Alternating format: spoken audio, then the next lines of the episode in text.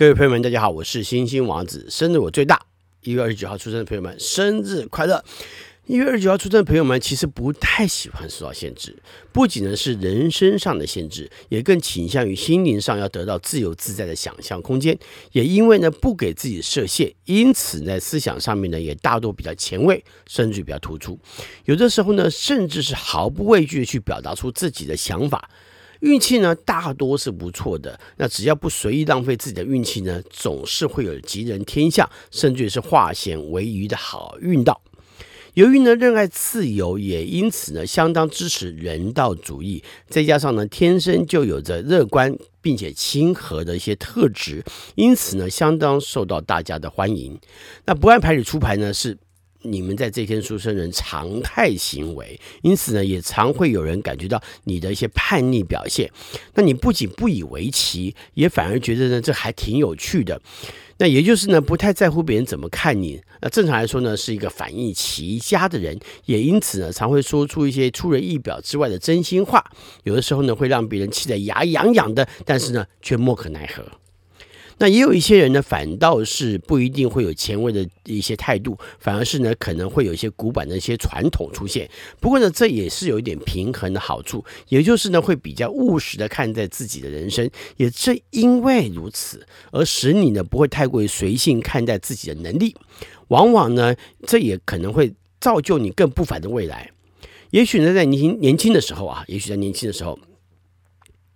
也许呢，在年轻的时候呢，会因为认真而做出了一些当时看来有点吃亏的事情。不过呢，经过了一些一些岁月之后啊，也许呢，在年轻的时候呢，会因为太认真而做了一些当时看起来有点吃亏的事情。不过呢，经过了一段岁月之后呢，却可能会有不错的经验累积，甚至呢，造就了不同的能力。回头想想，好像也不错。这些出生人呢，是相当热爱自由跟自在的，因此呢，在休闲活动的喜好上非常的广泛，并且呢，也很喜欢从中获得的乐趣。如果呢是无趣的活动，当然不可能会再继续嘛，对不对？就算是自己喜欢的人所喜爱的，也不见得会去配合对方，除非进行休闲活动的重点跟乐趣不在于活动本身，而是因为另一半的加入而变成有趣的状态。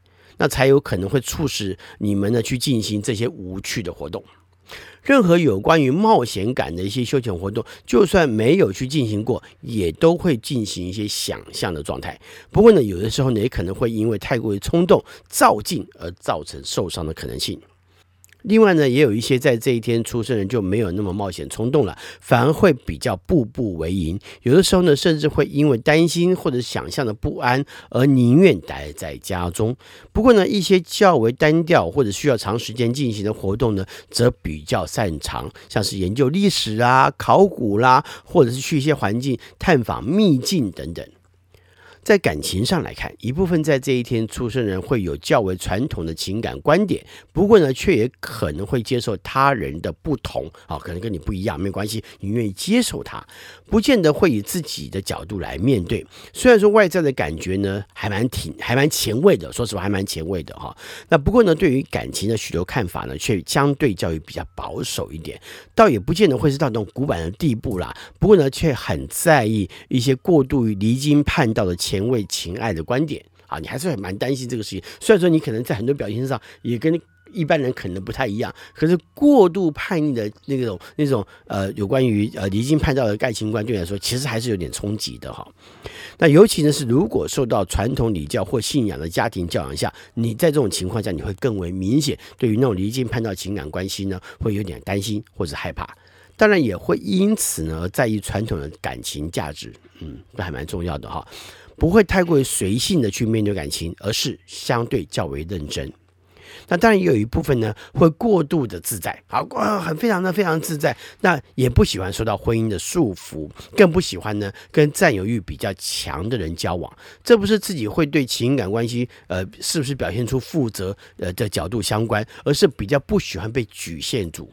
但很在意双方之间的相对的，就是自信啊、理智上面的、智慧上面的一些交流。虽然说外在的表现呢，可能会很自在，甚至于可能好像看起来很不拘小节。也许呢，也会有人跟你呃觉得说你很多行为上有点放荡不羁的感觉。不过呢，你只是不喜欢被他人限制住你自己在心灵上还有行动上的自由。